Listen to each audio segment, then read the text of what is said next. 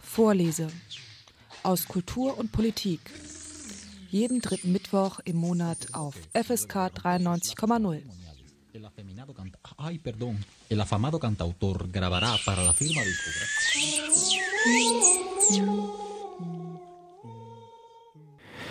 Kann man die Geschichte des Dritten Reiches auf 130 Seiten erzählen?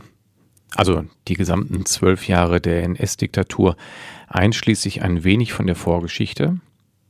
Man kann. Beziehungsweise Ulrich Herbert kann es. In der Reihe Wissen im CH Beck Verlag ist sein Büchlein Das Dritte Reich Geschichte einer Diktatur erschienen. Herbert ist Professor für neuere und neueste Geschichte an der Albert-Ludwigs-Universität in Freiburg. Zuletzt erschien von ihm die Geschichte Deutschlands im 20. Jahrhundert. Sie wurde sehr positiv aufgenommen. Auf rund 1500 Seiten schildert Herbert dort sehr ausführlich die Zusammenhänge des vorigen Jahrhunderts.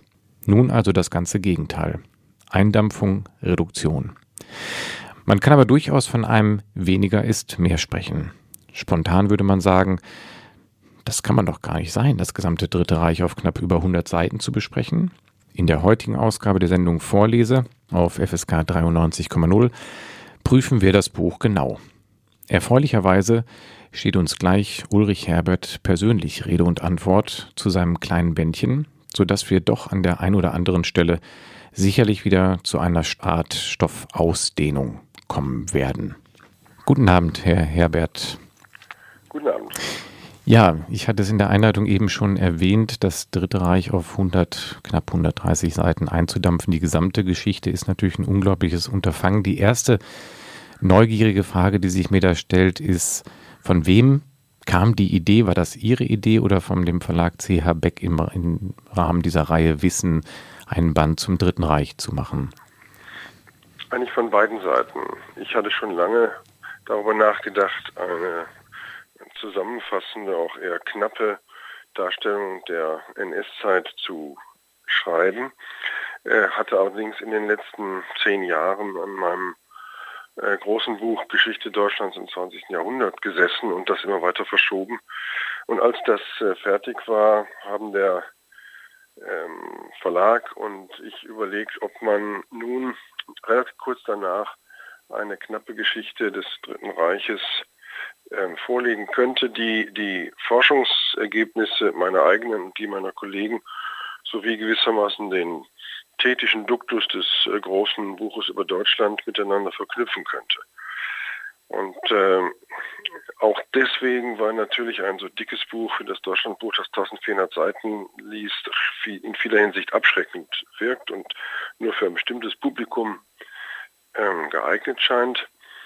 Auf der anderen Seite ist es so, dass ähm, zum Beispiel Schulbuchautoren die NS-Zeit ja auf noch viel weniger Platz äh, präsentieren müssen und äh, die Wissenschaftler mit einer Reihe wie dieser äh, Reihe Beck-Wissen die Möglichkeit haben, komplizierte und auch gut erforschte Bereiche auf relativ knappem Raum darzustellen. Mich hat also auch diese, das Format dieser Reihe äh, gereizt, ähm, die, ja, die es ja zu fast allen Themen äh, gibt äh, und die im Publikum, im studentischen wie im breiten Publikum eine große Resonanz hervorgerufen hat. Es ist also auch das, äh, die Überlegung, ein anderes Publikum anzusprechen. Mhm. Genau, ich habe auch nochmal hinten eben in den Klappentext sozusagen in dem kleinen Büchlein reinguckt. Also es geht wirklich von der Geschichte des Christentums über Marco Polo, Waterloo 1815 zu jeweils dieser kleinen Kapitel der Geschichte sind Bücher erschienen bei CH Beck in dieser kleinen Reihe Wissen. Gut, die, das Interesse haben Sie jetzt gut dargelegt. Jetzt stelle ich mir das natürlich dann trotzdem in der praktischen Ausführung sehr schwer vor, wenn man das äh, sagt vom Verlag, okay, das Dritte Reich, Sie haben 1500 Seiten Zeit, äh, Platz. Ähm, da könnte ich mir durchaus vorstellen, dass man loslegt und viele Aspekte zusammenträgt. Aber dieses Eindampfen stelle ich mir bedeutend schwieriger vor, als auf einem großen Raum zu schreiben.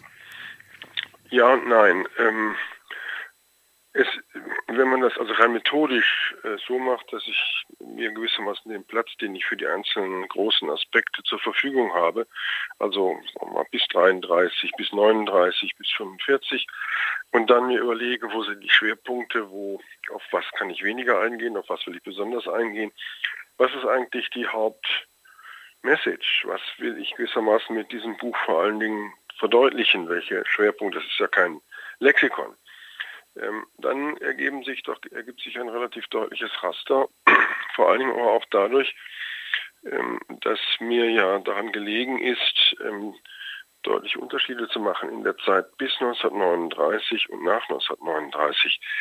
Ähm, denn wenn man wenn man heute mit großer Distanz das Nazi oder andersrum, die Nazizeit ist jahrzehntelang vor allen Dingen als Zeit von 33 bis 39 beschrieben worden. Und die Frage war vor allem, wie konnte es zu 1933 kommen?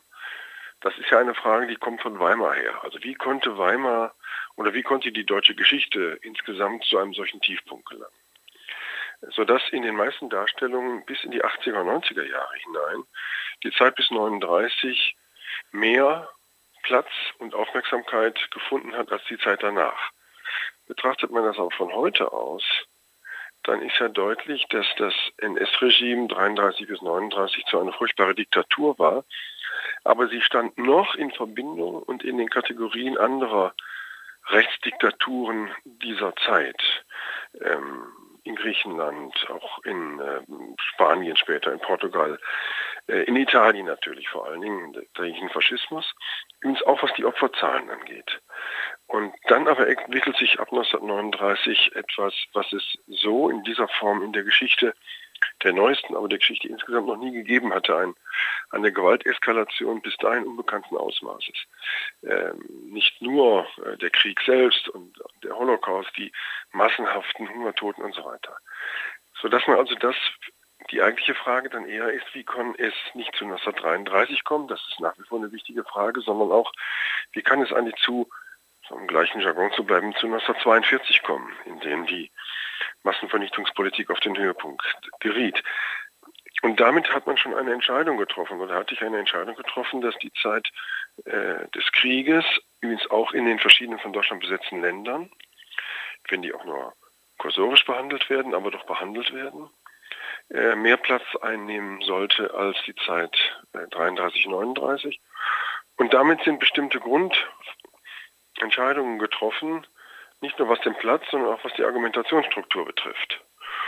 Ähm, und dann ist es nicht so sehr eine Frage des Eindampfens. Die Metapher ist gar nicht so sehr passend für diesen Prozess, sondern es ist eher, ich würde mal sagen, etwas, es ist eher ein intellektueller Prozess, welche entscheidenden ähm, Aspekte analysiert werden sollen, welche Zusammenhänge herausgestellt worden werden sollen und nicht, welche Fakten alle, zusammen, alle aufeinander getürmt werden sollen. Ja. Und einem solchen Aspekt ist dann die ist dann die Frage des, des Raumes gar nicht so bedeutend. Ja. Genau, Sie haben jetzt schon etwas ausgeholt, um das mal kurz zurückzugreifen, um die Hörer und Hörerinnen ins Bild zu setzen. Also das Buch gliedert sich genau in diese drei Teile, die Sie jetzt eingangs schon etwas ausführlicher erzählt haben. Im ersten Teil nämlich die Zeit bis 1933. Äh, der zweite Teil, was Sie gerade sagten, kürzer gefasst, als man vielleicht erwartet, 33 bis 39. Und der dritte Teil dann die Kriegsphase. Im ersten Teil kommen Sie natürlich aber auch was ja auch selbstverständlich ist, wenn man sich die Übernahme oder die Entwicklung einer, dieser Diktatur in Deutschland anguckt, auf die Vorgeschichte ein und thematisieren da auf der Kürze des Raumes, der zur Verfügung stand, auch diese These vom deutschen Sonderweg, die ja von Ulrich Wähler maßgeblich vertreten wurde. Das debattieren Sie im ersten Teil und erteilen diesem ja eigentlich relativ eindeutig eine Abfuhr. Also zunächst mal ist es so, dass die, die Debatte jahrzehntelang so lief, dass in Deutschland sich etwas entwickelt habe, das in die tiefen Tiefen der deutschen Geschichte zurückgreife, eine autoritäre Disposition, die mangelhafte Bereitschaft oder Fähigkeit zur Demokratie, das Übermaß an Militär, die Gewalttätigkeit etc. Und die, so wurde lange gemutmaßt, habe dazu geführt, dass es doch eine relativ direkte Linie sagen wir mal, aus dem Kaiserreich zum Nationalsozialismus gibt. Das wurde nun schon seit vielen Jahren heftig kritisiert. Ähm, Immerhin gibt es einige Punkte, die ja nach wie vor unübersehbar sind, etwa ähm, das parlamentarische Defizit äh, in Deutschland, aber auch äh, die Übermacht äh, sagen, sogenannter vormoderner Eliten, insbesondere im Großagrarierbereich. Auf der anderen Seite, und das ist sozusagen das Ergebnis meiner eigenen Arbeiten in den letzten Jahren und derer vieler Kollegen, mit etwas Distanz kommt dann das Deutsche Kaiserreich doch noch viel anders äh, weg. Wir sehen neben diesen Defiziten eben auch die Vorteile, nicht nur, dass es ein wirtschaftlich unglaublich erfolgreiches Land war, neben den USA das erfolgreichste der Welt in diesen Jahren um 1900 bis zum Ersten Weltkrieg, ähm, sondern auch kulturell und äh, wissenschaftlich sozusagen im im Zentrum der Weltaufmerksamkeit stand. Das sind alles Punkte, aber auch so Dinge wie Rechtsstaatlichkeit.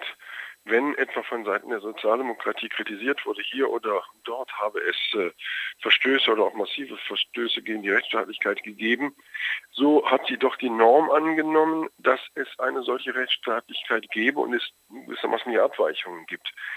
Äh, in anderen Ländern, auch in sagen wir in Großbritannien, auch in Frankreich wäre man hier vorsichtiger. Und äh, insofern ist die Frage, ob es eine Norm gibt, nach der man einen Weg und den Deutschen davon abweichend als Sonderweg bezeichnen könnte. Also die Norm müssten dann die westlichen Staaten darstellen, insbesondere England und Frankreich. Aber wenn man sich deren Situation um 1900 anschaut, dann wird man äh, andere massive Defizite feststellen, die ausgeprägte Klassenstruktur in Großbritannien zum Beispiel, das völlig undemokratische Wahlrecht oder die Zerrissenheit Frankreichs zwischen den Befürwortern und den Gegnern der Republik.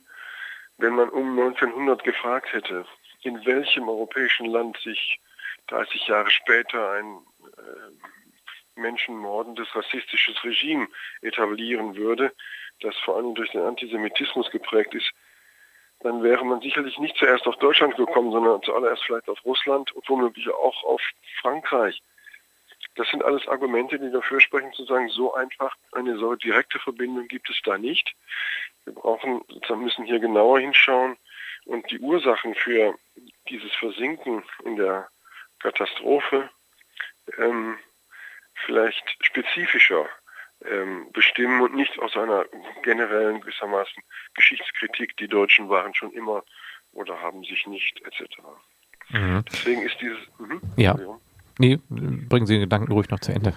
Deswegen ist es nicht so, äh, sozusagen ist die Auseinandersetzung mit dem Sonderweg jetzt nicht so, dass ich sagen würde, ähm, das ist alles abzulehnen. Diese Argumente tragen nicht. Nur sie sind nur begrenzt erklärungsfähig wenn man stärker den europäischen Vergleich heranzieht. Mhm. Ein Problem des deutschen Sonderwegs war auch der alleinige Blick auf Deutschland. Und in dem Maße, in dem man das europäisch oder vielleicht sogar global erweitert, sieht man die Besonderheiten und die Spezifika der deutschen Entwicklung klarer, aber auch das, was in anderen Ländern in vergleichbarer Weise passiert ist. Mhm. Sie beschreiben, Sie haben das eben erwähnt, ähm, ähm, diese Frage, die ja, hypothetisch ist, ganz interessant, wenn 1913 man vorausgesagt hätte, wo ein solches Regime an die Macht kommt, Russland, Frankreich. Sie beschreiben, greifen es auf, den natürlich auch die Wurzeln des Antisemitismus vor 33 und ähm, da findet man auch eine der wenigen Zitate in dem Buch. Da wollte ich noch einmal ganz kurz eine Zwischenfrage einschieben. Sie zitieren unter anderem einen Heinrich Klass, den Führer des Alldeutschen Verbandes, nur exemplarisch einmal erklärt, dieses Buch kommt natürlich aufgrund der Kürze mit wenig Zitaten aus. Trotzdem sind natürlich einige gewählt worden. Hier an der Stelle ähm, geht es, hat er ein Buch geschrieben unter dem Titel Wenn ich der Kaiser wäre. Warum ist das symptomatisch dann für die Erklärung oder ja, Einbettung des Antisemitismus und für das Verständnis? Warum gerade Klass, wie, sind die, wie ist die Auswahl des Zitats gefallen? Also Klass ist deswegen so wichtig, weil er sehr früh, das Buch war von 1907, wenn ich mich recht entsinne, ähm, sehr früh einen damaligen Bestseller gelandet hat, ähm, indem er die Position der sich gerade herausbildenden neuen Rechtsradikalen, die es in dieser Form vorher nicht gab, ähm, zusammenfasst in außerordentlich harscher und klarer hasserfüllter Sprache, Und vieles von dem, was man in diesem Büchlein lesen kann, das wirkt, sieht aus wie eine, eine Analyse oder eine Interpretation unserer Verhältnisse nach der Wahl von Trump. Hier geht es nämlich darum, dass er die ganzen Beschwernisse der Moderne, der Industrialisierung, der Kultur der Moderne, ähm, der Veränderungen altgewohnter und äh, traditioneller Zustände ähm, zusammenfasst in der Frage, wer, wer macht das eigentlich? Wer hat uns in diese schreckliche Lage geführt, die, die äh, die Familie zerstört, die Hedonismus äh, propagiert, die schnellen Reichtum bei Leuten äh, ähm, ermöglicht, die, von denen man gar nicht weiß, wo das Geld herhaben etc. Die Kaufhäuser, die unseren Mittelstand bedrohen. Da ist so ziemlich alles drin, was man sich vorstellen kann.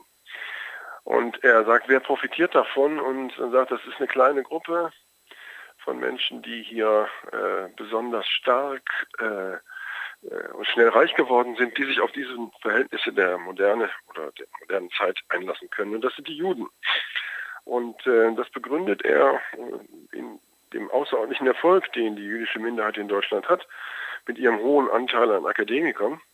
Und in der Tat ist es zu dieser Zeit ja so, dass die, ähm, die Einwanderer, also in diesem Fall die, die Juden, vor allem aus Osteuropa, viel besser mit dem neuen System der industrialisierten Gesellschaft zu, äh, zurande kommen zum Beispiel viel stärker auf Bildung setzen.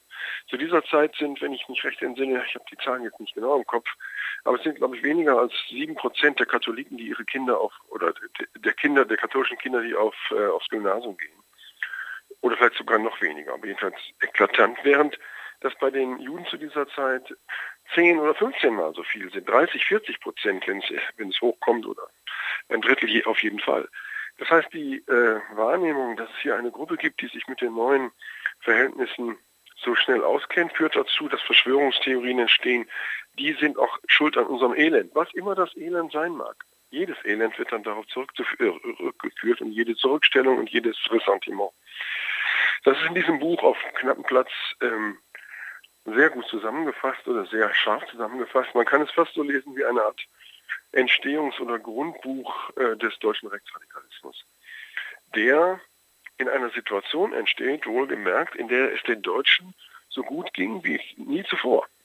Das heißt, wir haben einen 15-Jährigen auch schon ohne Gleichen hinter sich und äh, aber es ist dabei eben das alte, das vertraute Leben äh, ist weg, ist verloren gegangen und Sie sehen Herausforderungen gegenüber, gerade die ländliche Bevölkerung, die sich vor den Städten fürchtet, vor diesem Moloch, vor den Industrieproletariern, äh, vor den neuen Reichen.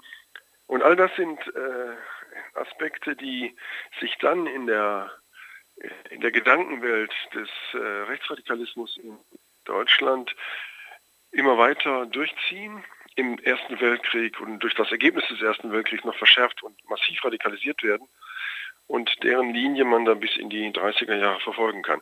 Deswegen ist dieses Buch so symptomatisch, weil es zeigt, dass hier ein Mann, damals Außenseiter, keineswegs waren die Rechtsradikalen im, im äh, Kaiserreich eine starke oder gar Einfluss- oder bedeutende Gruppe. Es waren Minderheiten, auch der Alldeutsche Verband war eine Minderheit, die der von den meisten Beobachtern nicht sehr viel Zukunft eingeräumt wurde. Und aber der von hier aus gewissermaßen die wesentlichen Pflöcke äh, sozusagen rechtsradikalen Denkens äh, schon einschlägt, auf die man dann immer wieder zurückkommen kann. Ihr hört FSK 93,0 mit der Sendung Vorlese und zu Gast in der heutigen Sendung ist Ulrich Herbert, der das Buch Das Dritte Reich Geschichte einer Diktatur bei CH Beck Wissen veröffentlicht hat. Herr Herbert, Sie beschreiben in dem ersten Teil natürlich auch die Figur, die Position Hitlers als ähm, Führer der NSDAP nach dem Ersten Weltkrieg, so peu à peu die Schritte des Aufbaus. Welche Rolle und Position nehmen Sie eigentlich ein? Weil in den letzten Jahren sind ja unglaublich viele Hitler-Biografien erschienen. Ich erinnere da an Kirschers Biografie und aber jetzt neu auch nochmal von Longerich, die ein Stück weit eine Kontroverse auch ausgelöst haben. War es nun ein starker Diktator oder jemand eher dem zugearbeitet worden ist, der lange im Bett lag, plak plakativ gesprochen? Welche Position hat Hitler da gehabt? Sie schreiben ja schon, dass die NS-Bewegung so einen charismatischen Redner gebraucht hat, dass er schon eine Führungspersönlichkeit gewesen ist. Das ist ja ganz äh, unumstritten ja. die These vom äh, schwachen Diktator, die Hans Mommsen mal in den 60er Jahren geprägt hat, äh, bezog sich eher darauf, dass ähm, dass er äh, Dinge, richtige Entscheidungen eher hat laufen lassen, um dann zu sehen, wie der Ämterdarwinismus seiner Administration, zu welchem Ergebnis äh, das führt und er das dann übernimmt. Äh, also kein, kein Prozess demokratischer Meinungsbildung oder überhaupt von Meinungsbildung, sondern eher ein Abwarten. Ähm, ich glaube, dass diese Kontroverse weitgehend vorbei ist. Äh, wir mit dem Buch von Longerich äh, vor im letzten Jahr ist dann doch nochmal sehr deutlich geworden, ähm, dass äh, Hitler für die NSDAP den entscheidenden Unterschied zu den vielen anderen völkischen Gruppen äh, gemacht hat, die es zu dieser Zeit gab. Man darf nicht vergessen, nach 1918 ist äh, übrigens aus dem Deutschen Verband heraus und zum Teil von ihm organisiert eine ganze Fülle von rechtsradikalen Organisationen, äh, skurriler Art, eher deutschnationaler Art, eher, sol eher soldatisch, äh, eher links, eher rechts äh, entstanden, die das ganze Feld besetzt haben. Äh, der bekannteste war etwa äh, der Deutschvölkische Schutz- und Trutzbund äh, oder auch der Stahlhelm und viele andere. In dieser, in diesem, dieser Umgebung, gerade in Süddeutschland, in München, in nach, frühen Nachkriegszeit, war die NSDAP eine klitzekleine äh, regionale Splitterpartei, die organisatorisch, die äh, inhaltlich kein bisschen irgendetwas Originelles mit sich zu bringen oder mit sich bringen konnte, die aber einen Mann an der Spitze hat, dem die Leute ziemlich fasziniert zugehört haben, der eine enorme Wirkung hatte, der zugleich nach innen ein scharfer und klarer Organisator war, dem die Leute, seine eigenen Leute gehorcht haben, was in den meisten rechtsradikalen Gruppen nicht der Fall war, die sich immer wieder neu geteilt und mit neuen Führern in neue Gruppen gegangen sind und der als wilder Kerl, als einer, der nicht auf Konventionen achtet, der das äh, Ohr am äh, sein Ohr am Mund des Volkes hat und so weiter. Das ähm, also ein Image und der dann durch diesen äh, komischen Operettenputsch 1923 ähm, plötzlich reichsweit äh, bekannt wurde äh, und dann um ihn herum eine Art ein Kult entwickelt wurde. Aber es ist nicht nur so also wir haben ja oft gesagt, dass ein charismatischer Politiker ist vor allem, besteht vor allem in der Reaktion des Publikums auf ihn. Das ist zweifellos richtig. Auf der anderen Seite sind aber bei Hitler auch bestimmte Eigenschaften äh, deutlich erkennbar, etwa dann 1932, 33, als im der Auseinandersetzung um das Ende der Weimarer Republik und die Neuformierung einer Regierung sich bei den vielfältigen Koalitionsverhandlungen zeigte, wie Langerich schreibt, dass Hitler seinen Kontrahenten haushoch überlegen war durch seine Schnelligkeit, durch seine Ruchlosigkeit oder Skrupellosigkeit im Umgang mit den eigenen Leuten und mit den Gegnern, äh, durch sein organisatorisches Talent. Also das war jetzt nicht irgendjemand, sondern von den rechtsradikalen Führern bei weitem der talentierteste, auch der einzige, der ein dickes Buch geschrieben hatte, das äh, in dem zwar nichts Originelles drinsteht, was nicht bei anderen auch zu finden war, aber die anderen waren eben Schriftsteller und der einzige politische Führer, der von Bedeutung, der ein solches Buch geschrieben hat, war eben Hitler. Das hat sich danach 33 fortgesetzt. Ähm, es ist ja nichts, es ist ja nicht völlig ähm, plausibel, dass sich die Spitzen des Deutschen Reiches im Militär, in der Wirtschaft, ähm, auch in der Großlandwirtschaft und vor allem bei den Beamten, auch an den Universitäten, diesen Mann gefügt haben in so relativ kurzer Zeit und zum Teil auch so begeistert. Das war ja nicht nur sozusagen ein, eine Phase der Euphorie, sondern auch das Empfinden, dass hier jemand sei, der die Geschicke zu lenken imstande sei. Also all das kommt zusammen Herr Herbert, im zweiten Teil des Buchs, was Sie gerade schon besprochen haben, zu der Person Hitlers, da geht es um die Machtergreifung. Das beginnt mit der Machtergreifung 1933.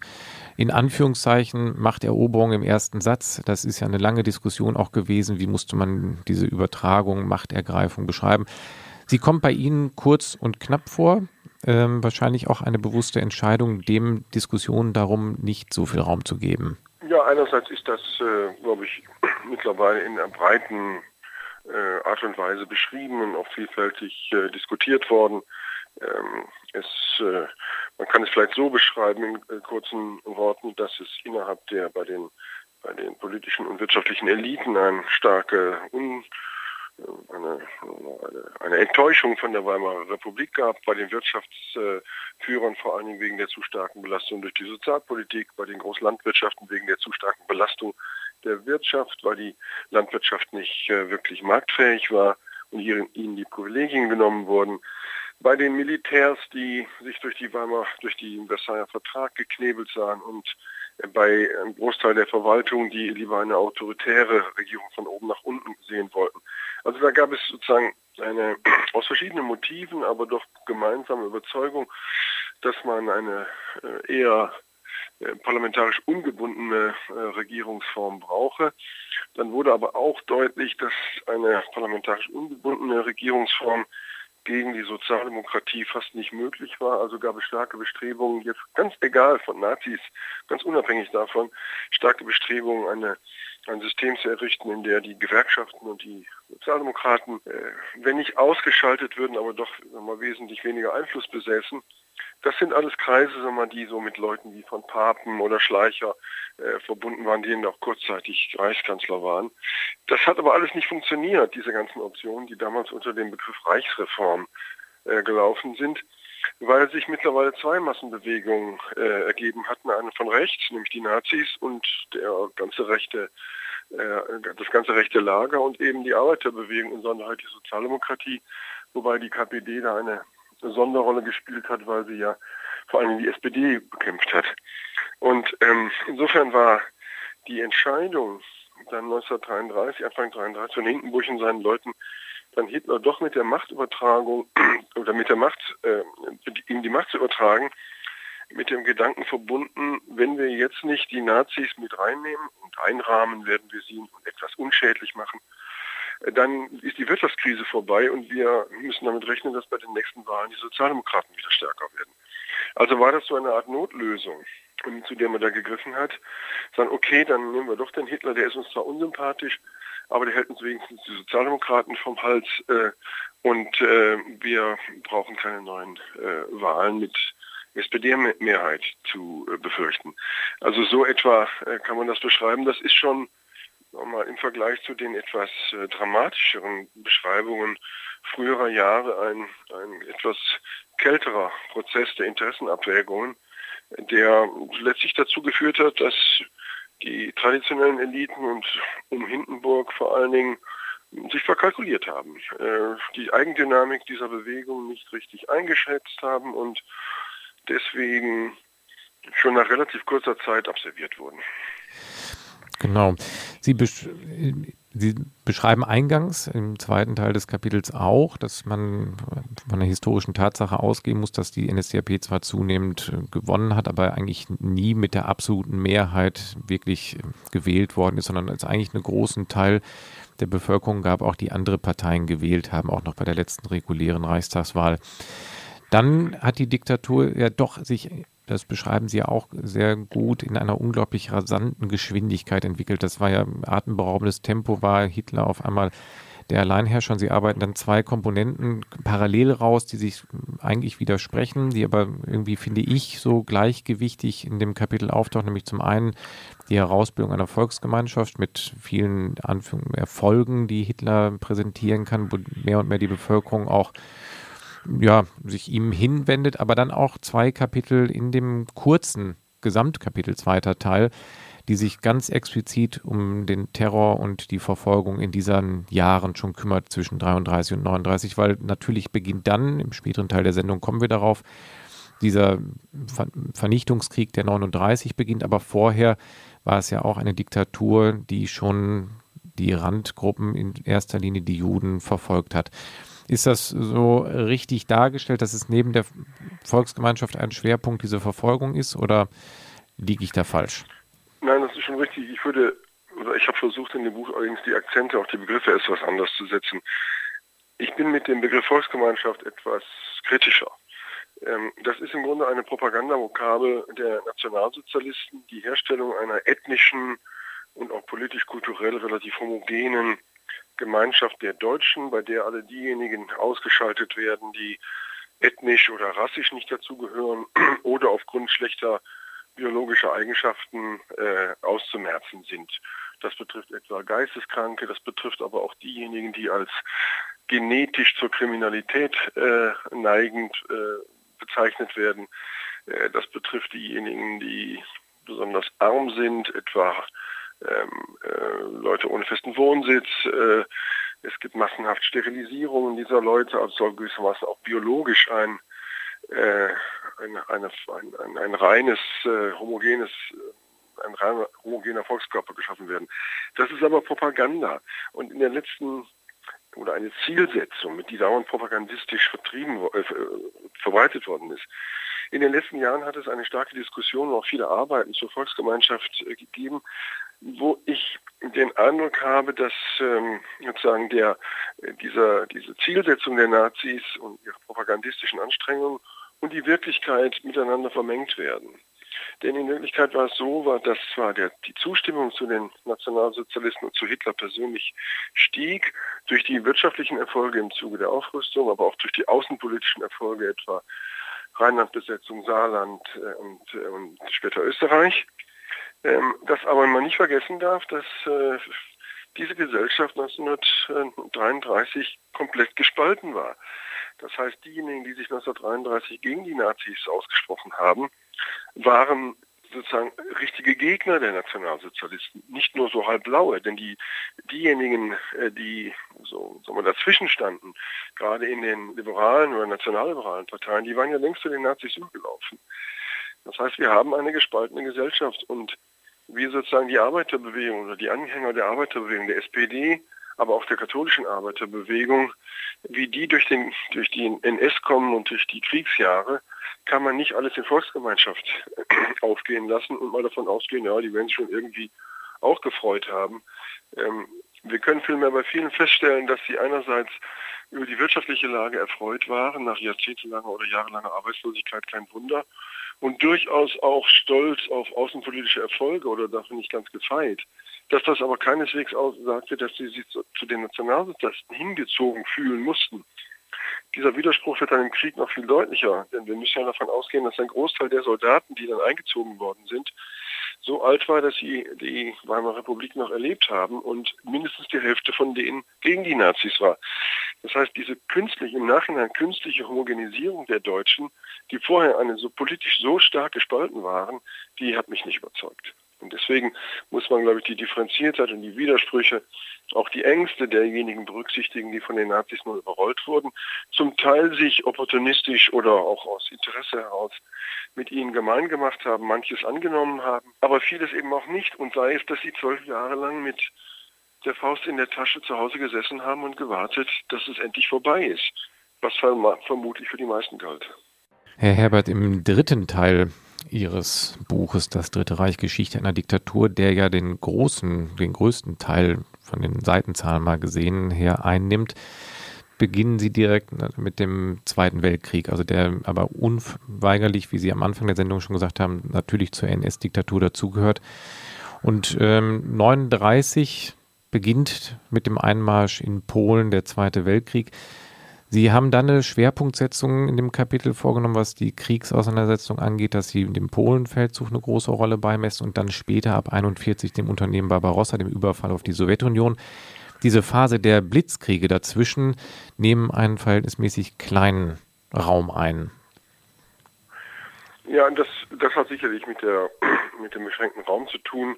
Äh, es geht mir in dem Band darum, zu erläutern, wie sozusagen dieser Krieg einsetzt. Äh, zweifellos spielt sozusagen die Auseinandersetzung mit England dabei eine große Rolle, insbesondere für die Entscheidung ähm, für den Krieg gegen die Sowjetunion, dass das so eine Art Dreiecksverhältnis ist. Also wir, wir marschieren in die Sowjetunion ein, um die Briten zu schlagen. Das ist kompliziert gedacht. Am entscheidend ist zunächst mal, dass ähm, aufgrund der, der neueren äh, Untersuchungen und Forschung zum der deutschen Politik in Polen, äh, da gibt es eine ganze Reihe neuer Arbeiten, sowohl von polnischen als auch von deutschen Historikern, die doch gezeigt haben, dass äh, die, der Gedanke, dass der Vernichtungskrieg in Russland begonnen habe, nicht zutreffend ist, sondern er hat in Polen begonnen und zwar von Anfang an. Ähm, das zeigt sich erstens daran, dass äh, in Polen die SS und äh, Polizei mit ihren Einsatzgruppen Tausende und dann Zehntausende von politischen äh, und kirchlichen Führern äh, und Intellektuellen, Universitätsprofessoren in Polen erst eingesperrt und dann auch umgebracht hat. Ähm, eine, ein, ein, ein Ausmaß an Gewalttätigkeit außerhalb der, äh, der Kriegsvorgänge, die es bis dahin auch im Ersten Weltkrieg nicht gegeben hatte. Ähm, das Zweite ist, dass man direkt damit beginnt, über eine Million Polen zur Zwangsarbeit nach Deutschland zu bringen.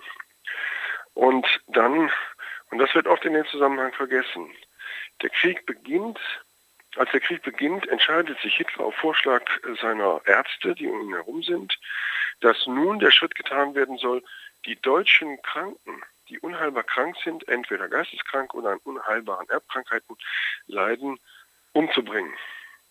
Und dann, der Krieg beginnt mit der Entscheidung, 10.000, insgesamt mehr als 70.000 Deutsche, die in Krankenhäusern äh, äh, sind und als unheilbar krank gelten, umzubringen. Und das passiert auch, das geschieht mit Gas, das wird ausprobiert mit Autos, mit Abgasen etc.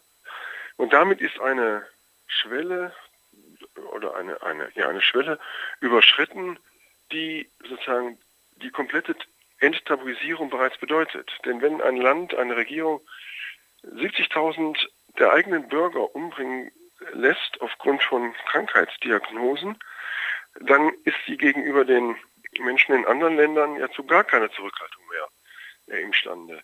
Diesen Gedanken, glaube ich, muss man sehr deutlich machen, wer äh, also der Zusammenhang zwischen der sogenannten Euthanasie, dieser Begriff schwirrt ja immer noch bei uns äh, in den Köpfen, und den Massenmorden in Polen und der dann beginnenden Treibjagd gegen die äh, Juden in Polen, dieser Zusammenhang ist direkt erkennbar. Und das zeichnete sich ja eigentlich auch schon relativ früh schon ab in der Neugestaltung der europäischen Landkarte in Polen, nämlich dass man einen Teil dem Deutschen Reich einverleibt hat und zum Teil ja schon so ein Sondergebiet, dieses Generalgouvernement geschaffen hat, wo von vornherein ja schon ähm, ja, alle Gesetze der Humanität außer Kraft gesetzt waren, was ja quasi als Müllhalde gedacht war für unerwünschte Existenzen und was ja schon ein Teil, wie Sie beschreiben, ja auch in der Dynamik eine Rolle gespielt hat. Diese, diese Verschiebung von Menschen, die nicht gewünscht sind, wo sich dann Fragen aufdrängen, was machen wir dann weiter mit denen? Ja. Also zunächst mal ist ja die, die Teilung Polens zwischen den verbündeten äh, Sowjet, zwischen der Sowjetunion, mit dem man ja verbündet ist durch den Hitler-Stalin-Pakt vom August äh, 1939, das setzt in gewisser Weise die Strukturen vor dem Ersten Weltkrieg wieder ein. Äh, dort war ja auch Polen drei geteilt, ein Teil gehörte zu, ähm, zu Österreich-Ungarn, ein Teil zu Russland, ein Teil zu Preußen. Äh, und das äh, teilen sich jetzt die beiden totalitären Supermächte, also Russland, äh, Sowjetunion und Deutschland wieder auf. Und äh, Deutschland teilt dieses Gebiet wieder und sagt, der eine war früher deutsch und, und die angelegenen Gebiete, die nehmen wir auch noch dazu. Die Polen, die da leben, die vertreiben wir und dann äh, wird der ganze Osten deutsch äh, bis ungefähr, sagen wir mal so, zur Grenze äh, Litzmannstadt oder Lodz, äh, also polnisch, dann später Litzmannstadt, etwa dann südlich. Also eine sehr weit nach Osten vorgezogene Reichsgrenze. Und in diesem Generalgouvernement, in diesem Zwischengebiet, das war so eine Art Anhaltelager gedacht. Denn man war ja nun, während es in Deutschland lebten zu dieser Zeit noch ungefähr 130.000 äh, Juden, das war eh eine winzig kleine Minderheit, Höhepunkt 500.000, ähm, und lebten nur noch 130.000. Aber nun hatte man mit Polen mehr als zwei Millionen äh, Juden im eigenen Machtbereich hinzubekommen. Hinzu kam Frankreich, äh, wo es auch äh, etwa äh, einige hunderttausend Juden lebten, die Benelux-Staaten und so weiter. Und jetzt war die Frage, jetzt haben wir so viele Juden im eigenen Machtbereich, was machen wir eigentlich mit denen? Und da wurde zunächst mal entschieden, dass man die polnischen Juden in diesem Zwischenraum Generalgouvernement zwischenlagert und äh, in den westeuropäischen Ländern und in Deutschland auch äh, so Zwischensituationen schafft. Äh, wir wollen die irgendwie loswerden, irgendwohin deportieren, wir wissen noch nicht wohin. Das war die Marge sozusagen Ende 40. Ähm, und dann überlegt man nach dem Sieg über Frankreich, oder Ende Frühjahr 40, und dann überlegt man nach dem ähm, Sieg gegen Frankreich, und die haben ja große Inseln, da können wir die, die ganzen europäischen Juden per Schiff, die Millionen äh, europäischen Juden nach Madagaskar schicken und äh, die dort ansiedeln, dann sind wir sie los wohl wissend, dass die klimatischen Verhältnisse in Madagaskar vermutlich einen erheblichen Teil von ihnen über, in relativ kurzer Zeit dahinraffen würde. Das hat aber nicht geklappt, dieser diese Idee, die im Auswärtigen Amt schon vorbereitet worden war. Und zwar deswegen, weil man England nicht besiegt hatte und also der Seeweg nach Madagaskar um Afrika herum nicht frei war, denn die Engländer beherrschten die Meere. Also musste man weiter überlegen, was man tat.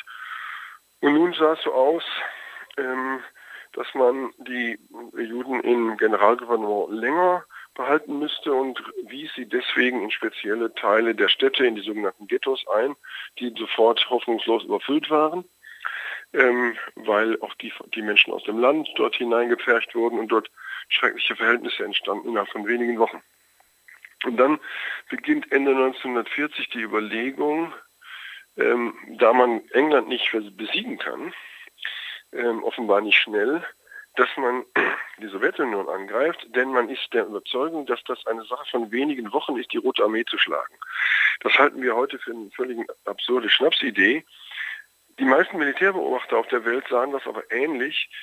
Und zwar auch deswegen, weil äh, Stalin seine eigene Armee, die Generäle seiner eigenen Armee, ähm, hatte äh, absetzen und einen Großteil von ihnen töten lassen ähm, aus innen, innerparteilichen äh, Ressentiments.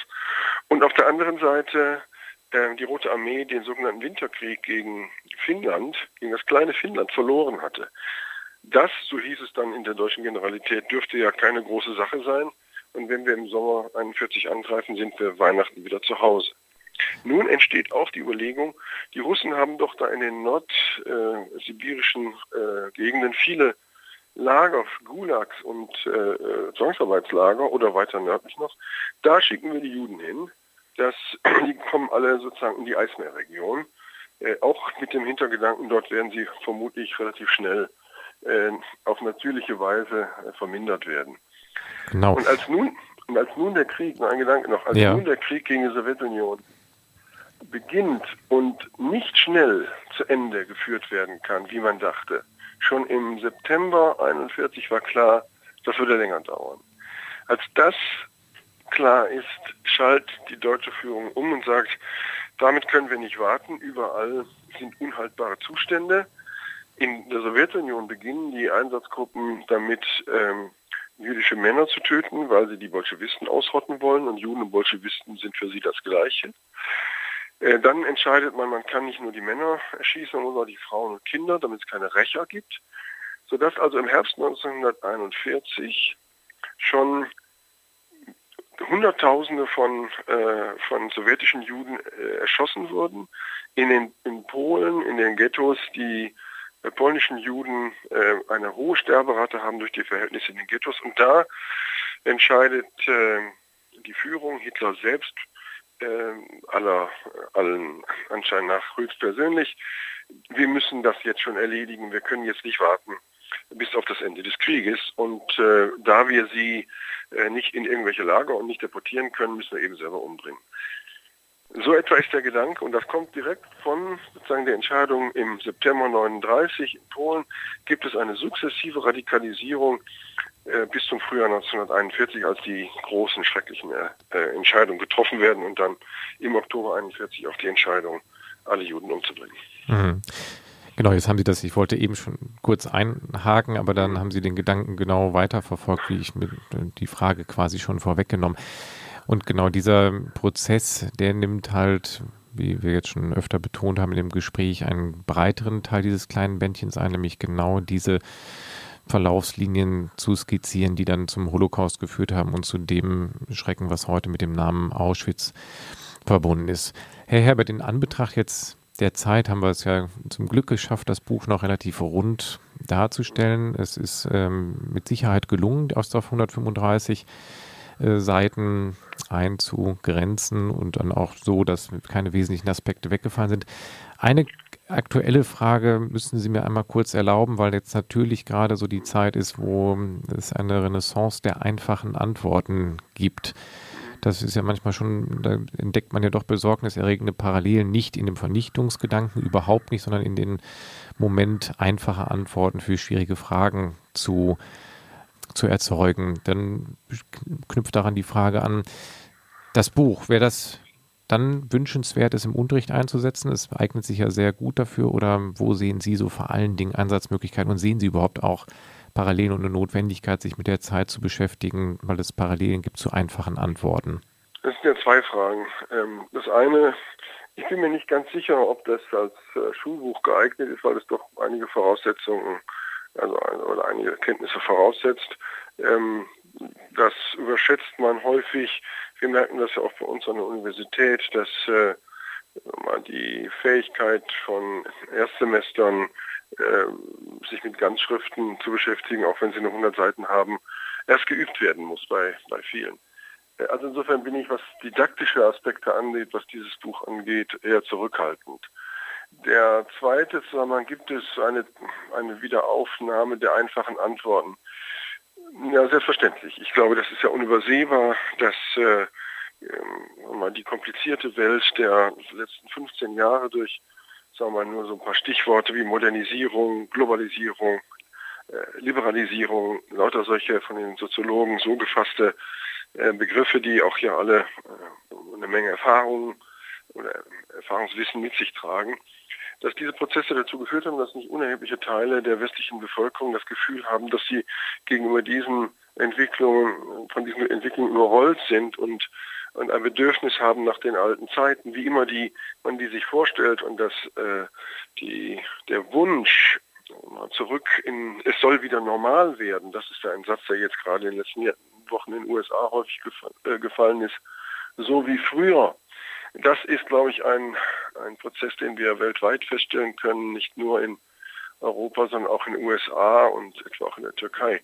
Ähm, das hängt mit dem Wiederaufflackern des Nationalismus zusammen, der ja diese einfachen Antworten auch gibt oder zu geben scheint. Ähm, ein Abschotten, ein, äh, damit auch eine Distanz gegenüber Fremden aller Art, äh, zu Verschwörungstheorien. Da gibt es natürlich Parallelen, aber ich würde jetzt sagen, am stärksten sind eigentlich die Parallelen zur Situation in Deutschland vor dem Ersten Weltkrieg, ähm, wo wir solche oder auch in den Jahren danach, der Nationalsozialismus ist eher eine so, äh, ich würde mal sagen, eine so radikale Reaktion auf die damalige Entwicklung und auf, äh, wo auch noch zahlreiche andere Faktoren hinzukommen, dass diese Parallele, die dann gezogen wird, mittlerweile zu wohlfeil ist. Äh, wenn alles faschistisch ist, ist nichts mehr faschistisch. Ähm, man sollte eher genau anschauen, dass diese Wahrnehmung, ähm, dass die Vielzahl der Neuerungen und der Prozesse, die über die Menschen hinweggehen, dazu geführt hat, dass man sich tatsächlich nach einfachen Antworten und auch nach Personen, die einfache Antworten geben, sehnt und mögen die nun Erdogan heißen oder Putin oder auch Trump. Äh, wir stellen ja Ähnliches auch. Tendenzen gibt es in Frankreich, es gibt es in Österreich und vielen anderen Ländern. Niem, keines dieser Länder wird damit gut fahren, das kann man aus historischer Perspektive sagen, aber es entspricht schon einem tief verunsicherten, verunsicherten Empfinden in größeren Teilen des Publikums. Ja. Herr Herbert, dann sage ich an der Stelle vielen herzlichen Dank, dass Sie sich die Zeit genommen haben, diesen kleinen Band Das Dritte Reich, Geschichte einer Diktatur näher zu erläutern, den es für 8,95 Euro bei CH Beck Wissen gibt. Vielen Dank und ich wünsche Ihnen weiterhin frohes wissenschaftliches Schaffen. Vielen Dank, ich bedanke mich auch. Ja, danke. Tschö.